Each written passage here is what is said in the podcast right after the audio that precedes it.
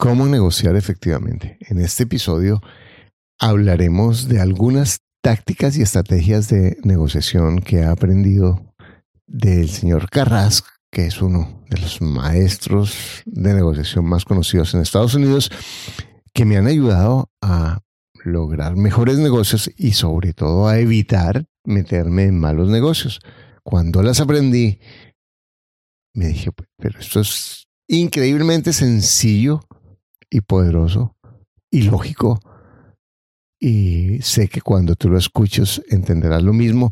Y además, no solamente me han servido estas estrategias en mi vida de negocio, sino para mejorar mis relaciones y para mejorar mis negocios en la vida cotidiana. Disfruta de este episodio. Hola, mi nombre es Ulises y tengo 11 años. Voy a la escuela y vivo en Madrid y he crecido escuchando junto con mi padre ingresos reales con bienes raíces. Para invertir mejor estás en Ingresos Reales con Bienes Raíces con Carlos Devis. Lo bueno, lo malo y lo feo de la inversión inmobiliaria. Directamente de quienes lo hacen todos los días. Regístrate gratis en carlosdevis.com y recibe nuestro informe gratuito de 7 verdades que tú crees que no te dejan crecer tu patrimonio. Ahora vamos al punto con Carlos Devis.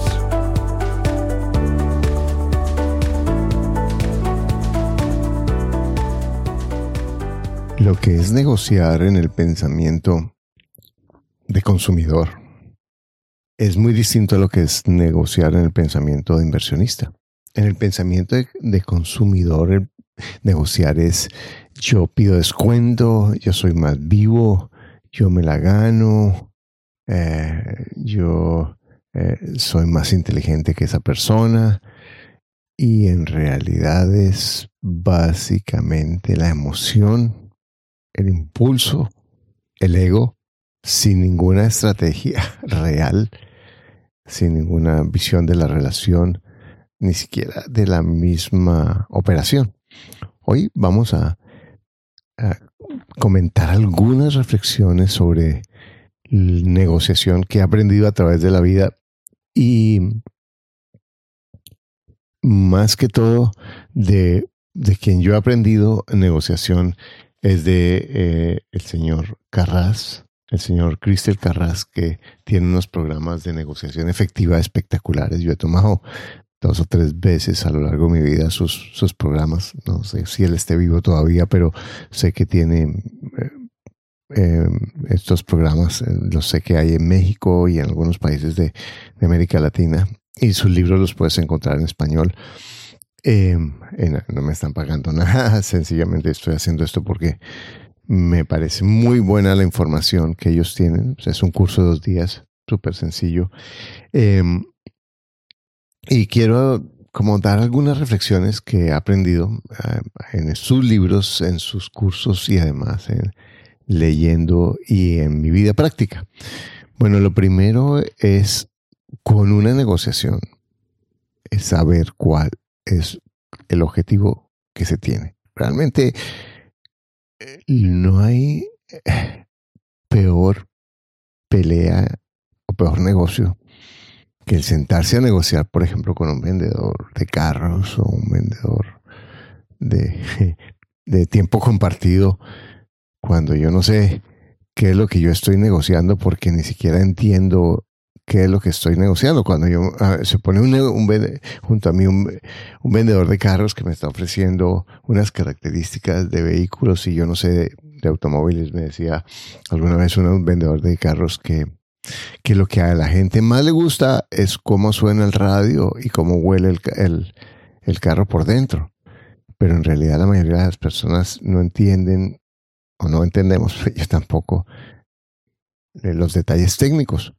Sin embargo, nos dan una serie de, argumentos que para la mayoría de los consumidores no tienen ninguna importancia porque no sabemos qué es lo que queremos. Un consumidor o un negociador educado sabe qué es lo que quiere. Entonces, antes de sentarse a la mesa de negociación, y sea un negocio pequeño o un negocio grande, porque en últimas todos los días estamos negociando. todos los días estamos negociando con nuestra pareja, estamos negociando con nuestros familiares, nuestros hijos, nuestros padres, que si, que, a qué restaurante vamos, que, que si a qué hora salimos, que si cuánto necesita, que, qué espacios compartimos, pequeñas cosas en nuestra vida que estamos negociando todo el tiempo, en nuestro trabajo, con nuestros colegas, con nuestros amigos y, eh, y, por supuesto, en la vida de negocios. Y el concepto de negociación, pues es el mismo. Y en últimas, ¿cuál es el, la visión de quien se las quiere ganar todas? O quien ni siquiera le importa que los demás digan que ganó, pero que lo que le importa es que logre lo que quiere. Entonces lo primero es saber qué es lo que yo quiero. Sí, entonces voy a comprar una propiedad, porque estamos hablando de bien raíces. Entonces, ¿qué propiedad quiero? ¿Cuánto es lo máximo que yo puedo pagar? ¿Cuánto es lo mínimo que yo puedo pagar? Y para eso es importante que yo conozca el contexto. ¿Cuánto es que valen las propiedades alrededor? O si yo voy a comprar algo, saber qué, qué es lo que estoy, qué vale lo que me están ofreciendo no con respecto al precio que me ofrece el vendedor, porque el vendedor me puede dar, y, esas son tácticas muy comunes de, que, usamos todos los que vendemos productos, de ofrecer un precio de referencia y después dar descuento sobre ese precio para crear una, una sensación de descuento, pero en últimas, ¿cuál es el precio con respecto al producto que yo estoy comprando? con respecto a la competencia, ¿cierto? Con respecto a, las otras alternativas que como consumidor tengo. Entonces, antes de sentarme a la mesa, yo miro, bueno, un momentico, ¿qué es lo que yo voy a comprar? Entonces, porque lo que diga el vendedor o la vendedora, pues, es secundario con respecto a lo que vale en el mercado, no por lo que los demás están pidiendo, sino por lo que los demás han vendido. Yo puedo estar vendiendo esta casa, ah, es que aquí crecieron mis hijos, ah, es que es, yo le puse esta mesa de mármol que traje de no sé dónde y que es divino y que solamente se consigue. Bueno, que a mí me parezca, que yo crea, que tenga afectos, es lindo, pero en últimas cuál es el valor objetivo de, en el mercado de eso, o cuál es el valor para quien está comprando, para quien está negociando. Y eso tiene que ver con los puntos de referencia. Otro elemento es, además de saber qué quiero, qué es lo máximo que va a pagar, qué es lo mínimo que va a pagar, o qué es lo máximo que estoy dispuesto a hacer o no hacer, es conocer con quién voy a negociar. ¿Quién es la persona con quien voy a negociar? ¿Qué interés tiene la persona en negocio? Es muy distinto si estoy negociando con el agente. Es muy distinto si estoy negociando con el agente que tiene muchas propiedades y está, es cualquiera. O si estoy negociando con el dueño, con la dueña que está vendiendo y que está desesperado por vender. Entonces yo tengo que saber cuál es el interés de la persona. Es muy distinto si estoy negociando con un primo que vive en la casa y que el señor le dio le dio un papelito para decir cuánto vale la casa, ¿sí? Y, que lea que tiene tres habitaciones, dos baños, o es muy distinto si yo estoy hablando con el dueño, la dueña de la casa que me puede decir, no, es que le cambiamos la tubería, eh, le hicimos esto. Entonces yo tengo que saber con quién estoy hablando porque también si estoy, sé con quién estoy hablando, voy a saber quién puede tomar las decisiones. Por ejemplo, por ejemplo, eh, si es eh, el jefe, es distinto, que sabe que puede tomar la decisión, así es un empleado que no puede tomar, que tiene unas limitaciones en tomar las decisiones. Entonces, entre más, la, más yo negocie con la persona que tome las decisiones, mucho mejor. Pero por otro lado, si yo voy a negociar a mí me conviene que para el otro yo no sea el que tome las decisiones. Ah, desde el punto del, ego no suena tan bien eso, ay, usted, usted no es el que toma las decisiones. Si yo estoy negociando, digo, no, no, no, mi esposa es la que decide. Mi jefe es el que decide. Porque así si yo por casualidad eh, me entusiasmo para arriba o para abajo y tomo decisiones por emoción, voy a tener mi segunda instancia y voy a decir, ah, sí, bueno, voy a consultar con mi pareja, voy a consultar con mi jefe, voy a consultar con mi equipo, porque eso me da la oportunidad un poco de jugar también el rol del bueno y el malo, siendo yo el bueno para otra persona. Mira, yo quiero hacerlo, pero no es que mi esposa, ella, ella tiene sus dudas sobre esto, y o mi pareja, o mi, o mi jefe, y yo de esa manera puedo buscar una alianza con la persona eh, en, el, discurso, como jugando el bueno y el malo, porque yo no soy la instancia que toma las decisiones, pero a mí me interesa también, sí me interesa tomar, que la otra persona sea la instancia que toma las decisiones. Por ejemplo, preguntas como ¿es usted quien toma las decisiones? O a mí me gustaría hablar con la persona que toma las decisiones,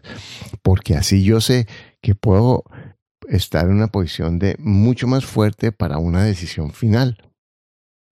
Ahora, cuando comienza la negociación sabiendo yo qué es lo que yo quiero, cuál es el máximo, cuál es el mínimo, conociendo el contexto, e informándome de, la persona y además si me voy a enfermar de la persona con quien voy a negociar, es muy sencillo. Antes de comenzar a negociar, puedo hacer preguntas y, preguntas que, hace cuánto trabaja aquí, eh, eh, o que, cuál es su interés, y, hacer una conversación sencilla sobre preguntándole a la persona. Y una forma de hacer una conversación sencilla y les preguntando por cosas sencillas. Por ejemplo, tú puedes empezar a, si ves que la persona tiene las banderas de un equipo, hablar de fútbol o del deporte o de, o de los hijos. A todos nos gusta que nos hablen de los hijos y, sencillamente es preguntar cómo es tu hijo, cómo es tu hija, cómo se llama, qué edad tiene, y preguntas sencillas que a todos nos gusta contestar y que saca un poquito del contexto y que te va a dar la oportunidad de hacer preguntas relevantes a lo que tú vas a hacer, de crear empatía y al mismo tiempo información que te va a ayudar a tomar mejores decisiones en, la negociación. Ahora, desde el comienzo, algo que dice Carras que a mí me encanta, hay que bajar las expectativas. Entonces, por ejemplo, eh, un buen negociador comienza, ah, bueno, pues me, me, llama la atención, pero siempre he visto otras cosas, quiero ver a ver cómo es. No, no empieza, bueno, uy, es que me encanta su, su casa, yo quiero ver cómo hago el negocio, yo quiero, me, me, encanta este lugar, yo siempre he soñado con este lugar.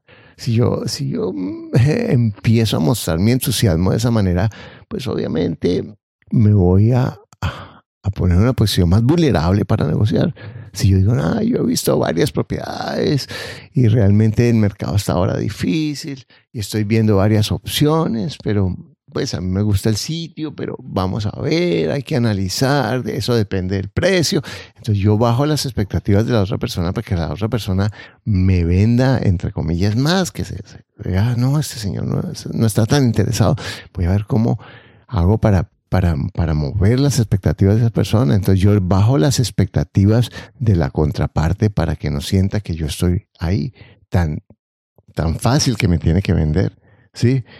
Ahora, yo, es importante que la otra persona siempre, se, siempre sienta que yo estoy dispuesto a pararme de la mesa en cualquier momento. Que yo pueda, que, no sienta que me tiene ahí. Yo sienta, no, mira, yo me, no importa si estamos a punto de darnos la mano de, de, casarnos para todo el tiempo. Yo estoy dispuesto. Si esto no funciona, no importa, somos amigos, disculpe, pero en últimas, negocio es negocio lo que sea, y yo miro, em, tengo la posibilidad de salir del negocio. No quiere decir incumplir mis acuerdos, porque una de las cosas que para mí es muy importante es hacer los negocios cuidando tu credibilidad.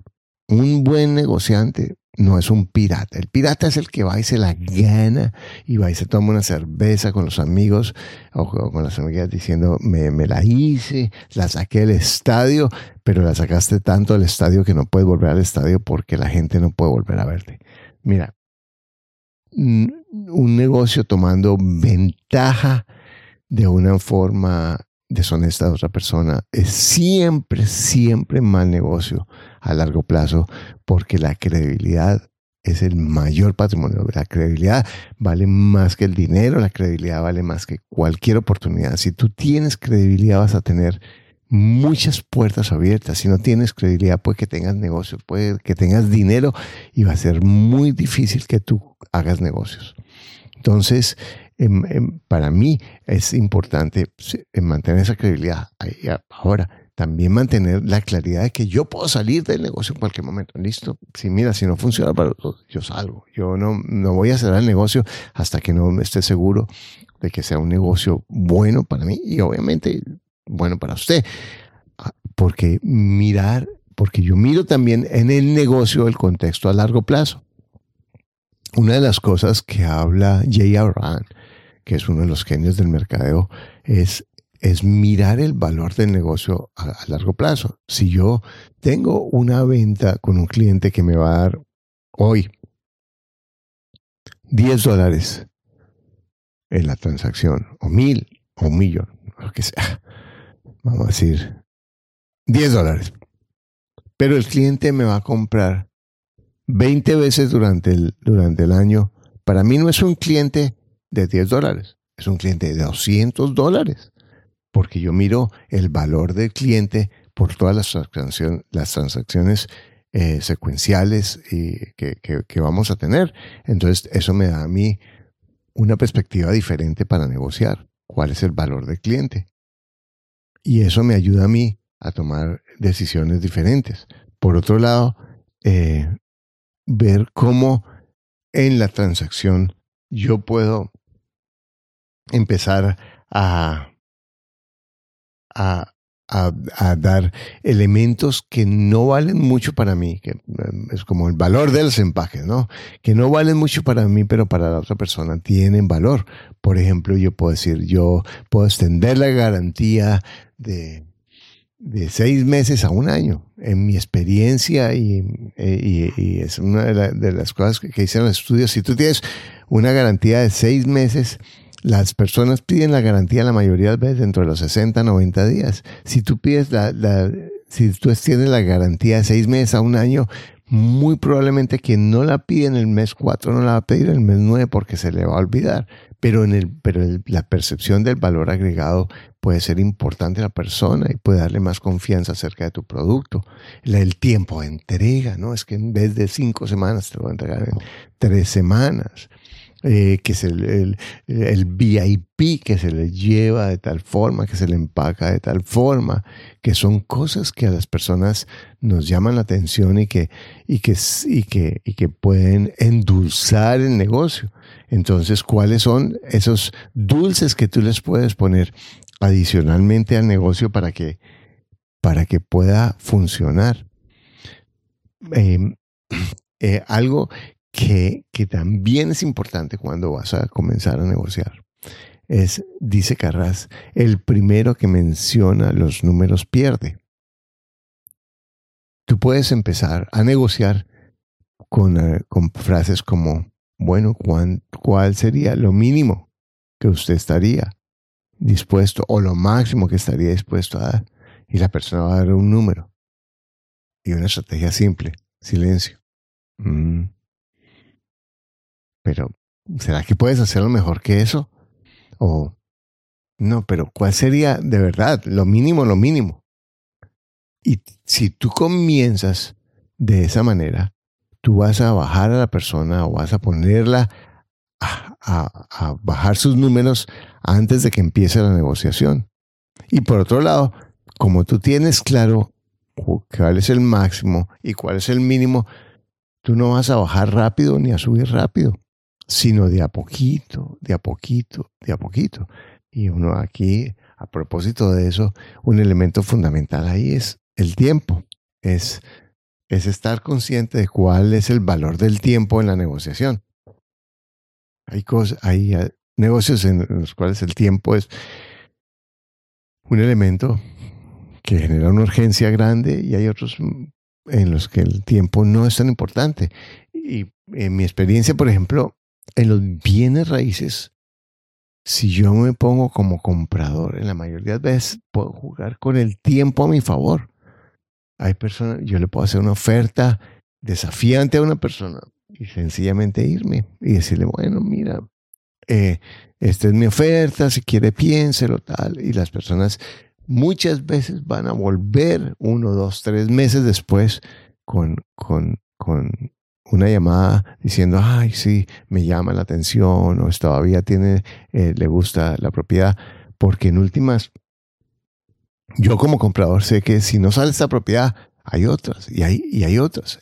En cambio, el vendedor puede tener la urgencia o puede tener los costos de la propiedad y tiene motivaciones para, para, para que el negocio salga rápido. Entonces, ¿cuál es, ¿cómo puedes usar el tiempo a tu favor?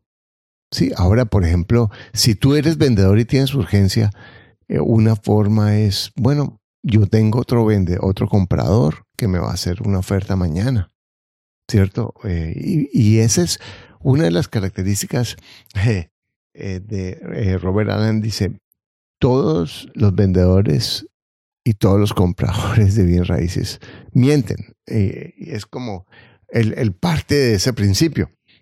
Y, no lo digo en el sentido, eh, no, no es como son mentirosos, sino que en el mundo de los negocios es, es como en el mundo del póker, es, es, es parte del juego bloquear, ¿no? En el póker, cuando yo tengo un par de cartas, yo hago, pongo una cara en la que quizás muestro una o expreso una alegría que no corresponde a, las pésimas cartas que tengo.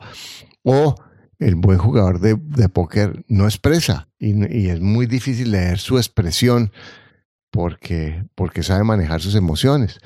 Y una de las cosas que podemos hacer es bloquear, ¿cierto? Bueno, yo tengo otra oferta, sí, tengo otro cliente que mañana va a, hacerme una propuesta, yo puedo, si usted me cierra ahora, pues entonces yo puedo eh, eh, ver cómo le prefiero su oferta, pero en últimas aterrizar, utilizar el tiempo a tu favor, porque el tiempo es un elemento fundamental.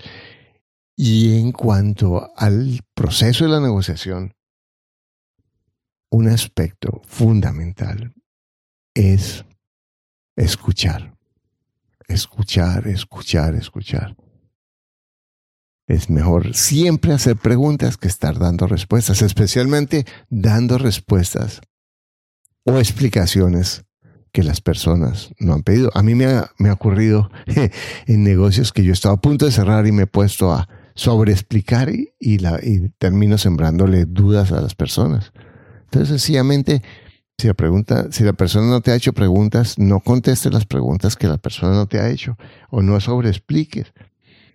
Lo último es eh, hablar mucho, siempre por hablar poco, es mejor, eh, decía alguien que nunca me voy a arrepentir de las palabras que no he dicho. Esto con excepción de expresar la gratitud, creo que es muy sabio y muy cierto. Entonces, mira cuáles son. Mira, observa para negociar. ¿Cómo eres tú primero en las negociaciones con las personas a tu lado. Y lo primero es si tienes en cuenta al otro. Un buen negociador crea empatía y una forma de crear empatía es realmente estoy viendo cuál es la necesidad del otro, cuál es la razón que tiene el otro, cuál es el, el objetivo que tiene el otro o solamente estoy viendo mi objetivo.